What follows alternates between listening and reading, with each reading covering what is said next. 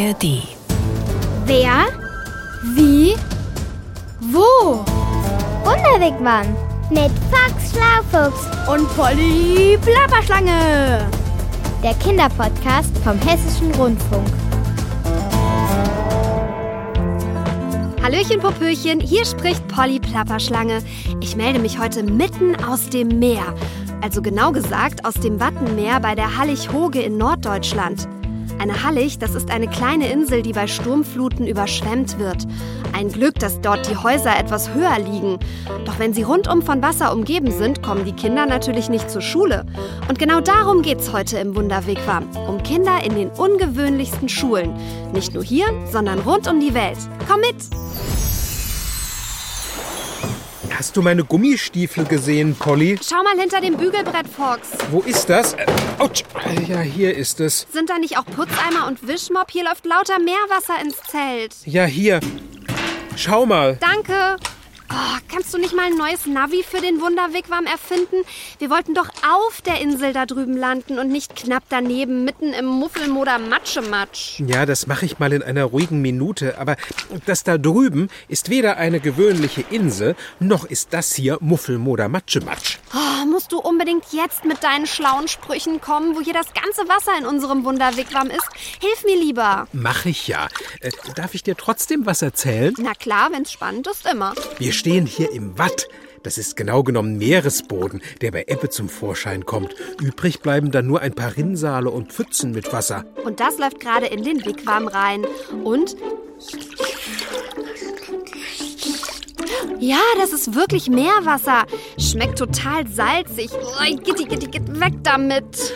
Übrigens geht das den Leuten da drüben auf der Insel auch so. Was, dass sie Salzwasser eklig finden? Nein, dass sie immer wieder mit dem Meerwasser kämpfen müssen. Plapperdiplapp, wieso das denn? Ja, weil das eine ganz spezielle Spezialinsel ist. Eine Hallig. Wohnt da das Echo? Hä? Na, wenn's wo hallig ist, ist da doch auch ein Echo. Äh, Schlau gedacht, aber in diesem Fall knapp daneben. So wie deine Landung mit dem Wunderwigwam. Ja, hast ja recht. Also, wie gesagt, ich kümmere mich demnächst um exakte Landungen. Aber weil diese Halligen hier. Ach, es gibt mehrere? Ja, hier in Nordfriesland gibt es zehn Inseln, die so flach sind, dass sie bei einer Sturmflut überspült werden. Das heißt Land unter und kann ein paar Mal im Jahr passieren. Und dann müssen die Leute das Wasser aus ihren Häusern wegputzen. Ja, also wenn sie sich vorher nicht richtig geschützt haben. Dazu legen sie zum Beispiel Sandsäcke vor die Türen und deshalb wurde auch ein Steindeich gebaut. Und die Häuser stehen natürlich ohnehin etwas erhöht. Leben da auf der Hallig-Hoge eigentlich viele Leute? Die Insel sieht ja nicht sehr groß aus. Ist sie auch nicht. Gerade mal 23 Tennisplätze groß. Und trotzdem leben da rund 100 Menschen. Und die Kinder fahren mit dem Schiff in die nächste Schule? Boah, toll, jeden Tag Boot fahren. Äh, Leider nicht. Die haben auf Hoge ihre eigene Schule. Zumindest bis zur neunten Klasse. Eine Handvoll Kinder werden da alle zusammen unterrichtet. Alle Kinder in einer Klasse, egal wie alt sie sind. Das ist ja so wie in vielen Ländern dieser Welt. Woher weißt du das denn? Ich habe mir ein paar Plipperplapper prima Podcasts angehört. Worüber? Na, über Schulen rund um die Welt. Das ist echt total spannend, Foxy. Warte mal, wo habe ich denn mein Handy? Ach, hier. Den hier fand ich plapperklapper obertoll. Überall anders. Schule rund um die Welt. Da geht's unter anderem um eine Schule, die mitten im Wasser liegt. Im Wasser? Ja, auf einer Insel nur aus Schilf. Na, da bin ich aber neugierig. Mach schnell an. Gern. Raus aus dem Wigwam. Weißt du was? Auf unserer Entdeckungsreise durch die Klassenzimmer der Welt hüpfen wir gleich von einem großen Kontinent zum nächsten. Kreuz und quer und rund um den Erdball. Dafür habe ich mir einen Begleiter eingeladen.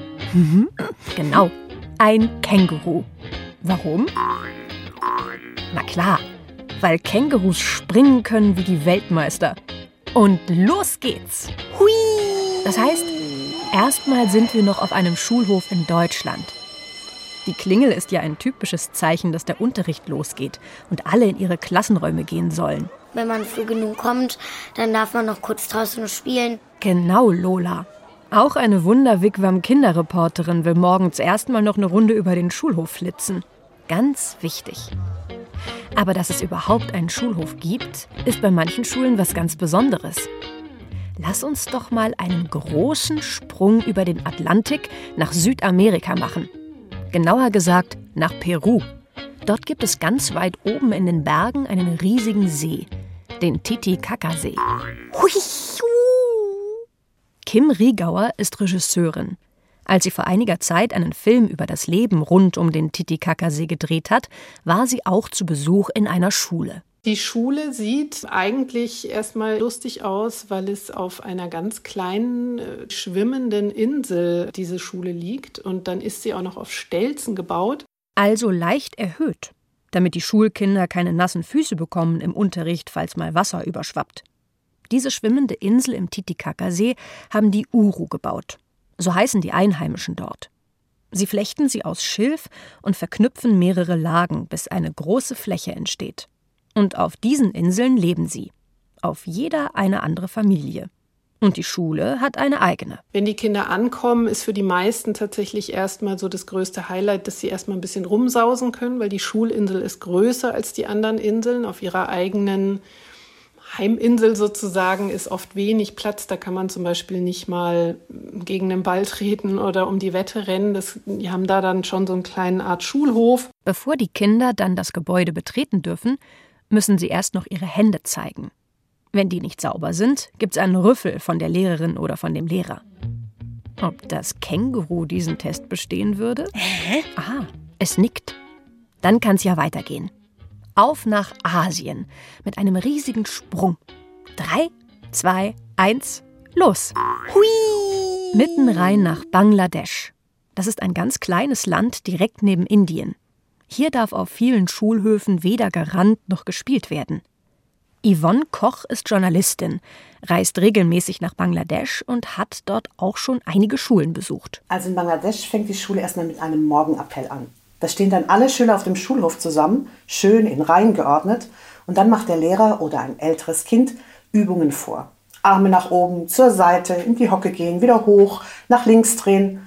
Und das machen alle gleichzeitig. Manchmal auch zum Rhythmus einer Trommel. Und dann wird am Schluss noch die Nationalhymne gesungen. Und erst dann gehen alle in ihre Klassen. Das ist doch schon sehr anders als in Deutschland. Wollen wir mal sehen, wie es in Afrika aussieht? Mhm. Also hopp, Känguru. Hui. Nochmal übers Meer. Zunächst nach Uganda, mitten rein in den Kontinent. In Uganda habe ich das erlebt, dass da morgens die Fahne hochgezogen wird und dabei muss man stehen. Und dann wird die Nationalhymne gesungen und dann marschiert man äh, wirklich, im, würde man sagen, im Stechschritt in die Klasse. Das war jetzt Stefan Ehlert. Auch er ist Journalist und vor allem in Afrika unterwegs. Hm. Dir ist es jetzt zu heiß, Känguru? Hm. Oh, schon wieder ein Nicken.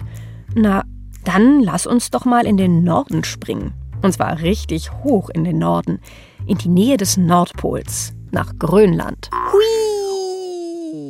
Die Autorin Jana Steingesser hat mit ihren vier Kindern eine Weile dort gelebt. Die meiste Zeit im Jahr gibt es da viel Schnee. Enorm viel Schnee.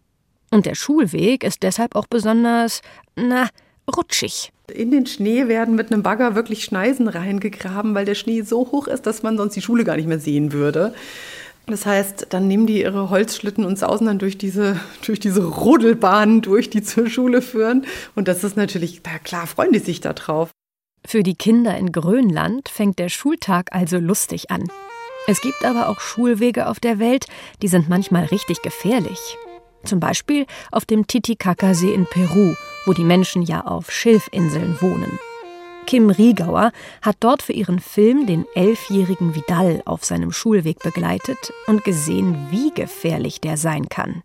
Wenn Sie zur Schule gehen wollen, können Sie nicht gehen oder mit dem Bus fahren, sondern Sie müssen natürlich übers Wasser, sprich mit dem Boot dahin.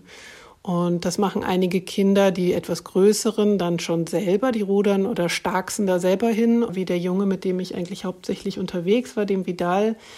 Und der braucht halt zwei Stunden, um zu seiner Schule zu kommen, weil er so weit draußen lebt. Der muss dann über große, weite, offene Stellen des Sees zum Beispiel. Da wird es dann manchmal windig zum Nachmittag hin. Und das würde ich schon sagen, ist richtig gefährlich, ja. Auch in Bangladesch kann der Schulweg richtig gefährlich werden. Dort gibt es nämlich unglaublich viele Flüsse und in der Regenzeit kriegen die so viel Wasser ab, dass die Flüsse über die Ufer treten und alles mitreißen, was ihnen im Weg steht. Ein Mädchen hat mir mal erzählt, dass auf dem Weg zur Schule vor ihr plötzlich die Straße eingebrochen ist.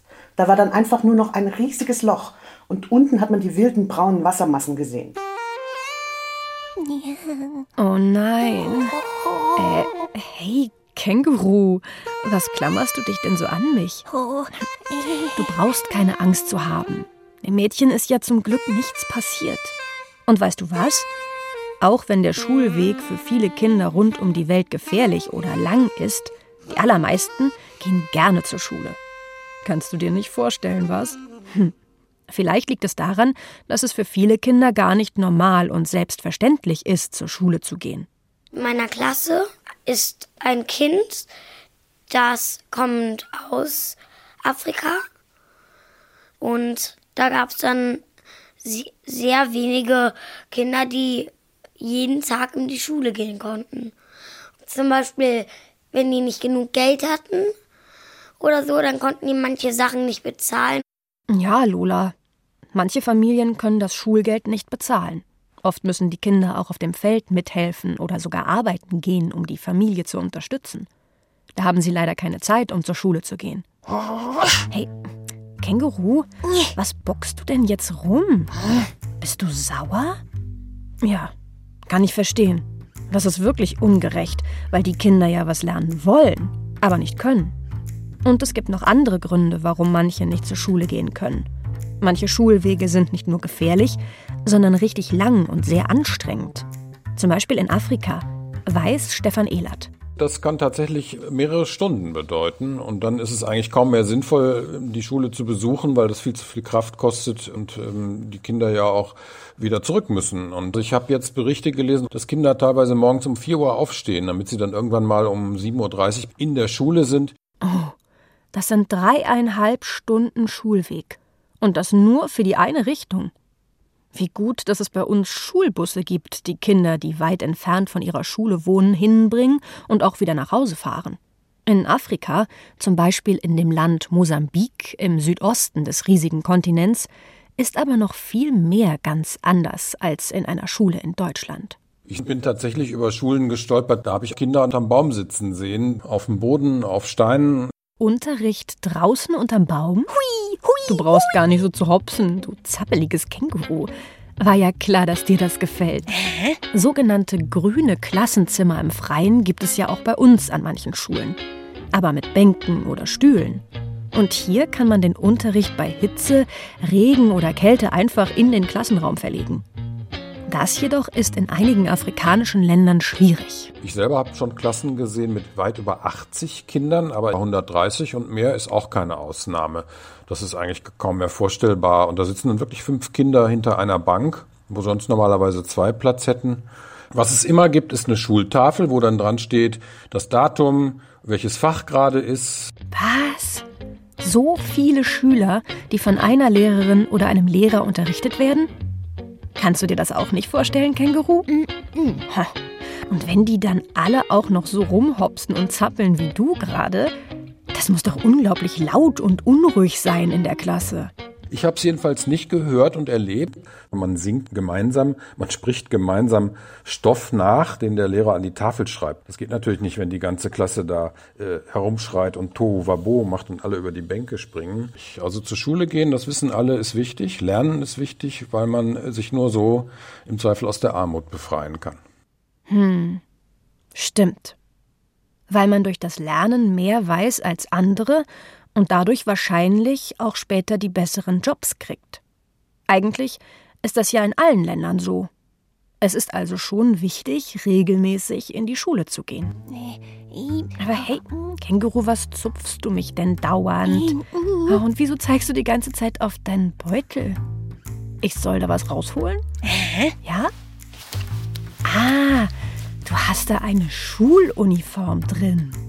Oh, eine australische, klar. Eine blaue Jacke mit gelben Streifen. Übrigens, Schuluniformen gibt es auch in manchen europäischen Ländern. In England müssen alle Mädchen Röcke tragen und eine Bluse. Und die Jungs müssen Jeans tragen und ein Hemd und ein Shirt und so. Stimmt, Lola. Alle Schülerinnen und alle Schüler müssen zumindest das Gleiche anhaben. Und wie ist das in Peru?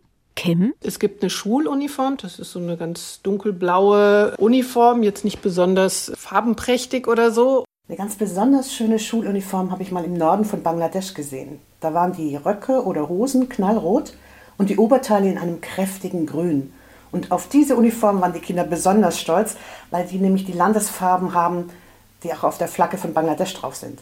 Das ist nämlich ein roter Punkt auf grünem Grund. Und wie sieht die Schuluniform in Mosambik aus? Das ist ein hellblaues Hemd und ein dunkelblauer Rock oder eine dunkelblaue Hose und dazu nach Möglichkeit Schuhe. Die hat schon mal sowieso kaum jemand in den ärmeren Gegenden. Stimmt. Lola hat ja eben schon erzählt, dass sich manche Familien die Schuluniform nicht leisten können oder das Schulgeld. Und dann können die Kinder auch nicht zur Schule gehen. Jetzt werd nicht schon wieder sauer, kleines Känguru. In vielen Ländern klappt das doch mit dem regelmäßigen Schulunterricht. In Deutschland zum Beispiel ist der Unterricht kostenlos und jedes Kind darf, nee, muss sogar zur Schule gehen. Das wird überwacht und kontrolliert. Und was wann gelernt wird, ist auch geregelt. Das wird von Fachleuten festgelegt. Auf jeden Fall lesen, schreiben und rechnen. Das lernen wahrscheinlich alle Schulkinder auf der Welt. Oder Lola, was denkst du denn, was die Kinder auf einer Südseeinsel lernen? Die wohnen ja dann am Meer. Ich glaube, die kennen sich dann mit Fischen aus und Korallen und Pflanzen, die unter dem Wasser leben. Ja, und dann angeln die halt. Klingt logisch. Aber fragen wir einfach mal Jana Steingesser. Sie war nämlich schon in der Südsee, und zwar auf der Insel Tokelau. Die gehört zu einer Inselgruppe, weit abgeschieden im Pazifischen Meer. Und das bedeutet, Vieles, was die Menschen dort zum Leben benötigen, kommt per Schiff. Weil die Landfläche recht klein ist, können die Menschen nur wenig Gemüse anbauen. Fisch ist dort das wichtigste Lebensmittel. Und das ist mit ein Grund, warum sich die Schulkinder dort gut mit Korallen auskennen müssen. Die müssen also dafür sorgen, dass ihre Korallenriffe gesund sind, damit überhaupt genug Fische für sie vorhanden sind, die sie essen können. Und weil Klimawandel natürlich auch dort die Riffe kaputt macht, versuchen die Schulkinder, die Riffe wieder zu reparieren. Das heißt, es werden Korallenpflanzungen vorgenommen. Also es gibt wirklich Unterwasser-Korallengärten, die die Schulkinder mit betreiben. Du hast also recht, Lola. Mhm. Und, und du, Känguru? Du hoppst schon wieder rum? Freust dich wohl, dass wir auf unserer Reise durch die Klassenzimmer der Welt schon eine ganze Menge Unterschiede und Überraschungen kennengelernt haben. Es gibt Länder, in denen kostet die Schule Geld oder es gibt sehr viele Kinder in den Klassen. Manche singen jeden Morgen ihre Nationalhymne, einige haben einen gefährlichen und weiten Schulweg und andere lernen Dinge, mit denen wir hier nicht viel anfangen könnten. Und manche Schulen tun weit mehr, als nur Unterrichtsstoff zu vermitteln. Auf Tokelau zum Beispiel hat sich die Schule was richtig Schlaues einfallen lassen. Weil man gesagt hat, ja, es macht so wenig Sinn, dass wir immer so abhängig sind von den Schiffen, die mal kommen und mal nicht kommen. Manchmal warten wir wochenlang und dann kommt keine Essenslieferung. Und irgendwer kam auf die Idee, dass kleine Gärten angelegt werden sollen. Das sind so Mini-Gärten in Hochbeeten. Und da kann man auf einem relativ kleinen Raum mit wenig Wasser erstmal Humus aufbauen und dann darauf eben Gemüse zum Eigenverzehr auch anbauen. Und das war ein Projekt, wo die Schulkinder federführend mit dabei waren. Also die haben die diese Hochbeete mit aufgebaut. Die waren sogar mitverantwortlich dafür, der Inselgemeinschaft auch beizubringen, wie das ganze Projekt funktioniert. Schüler und Schülerinnen, die für die Gemeinschaft arbeiten und den Eltern noch was beibringen. Ein klasse Schulkonzept. Das gibt's übrigens auch in Grönland. Auch dort hat Jana Steingesser ein tolles Schulprojekt entdeckt. Eines, das eigentlich ziemlich doof anfing, denn in Grönland gibt es ein Müllproblem. Jeder und jede wirft Plastik, Glas oder sonstigen Abfall einfach in die Gegend. Im Winter sieht man das nicht, weil ja alles eingeschneit ist. Aber Jana war auch im Sommer dort, als der Schnee geschmolzen war. Das sieht man natürlich, wie katastrophal das aussieht. Und die Kinder sind ja diejenigen, die da draußen rumspielen und überall in Scherben, Schrauben und sonst was reintreten.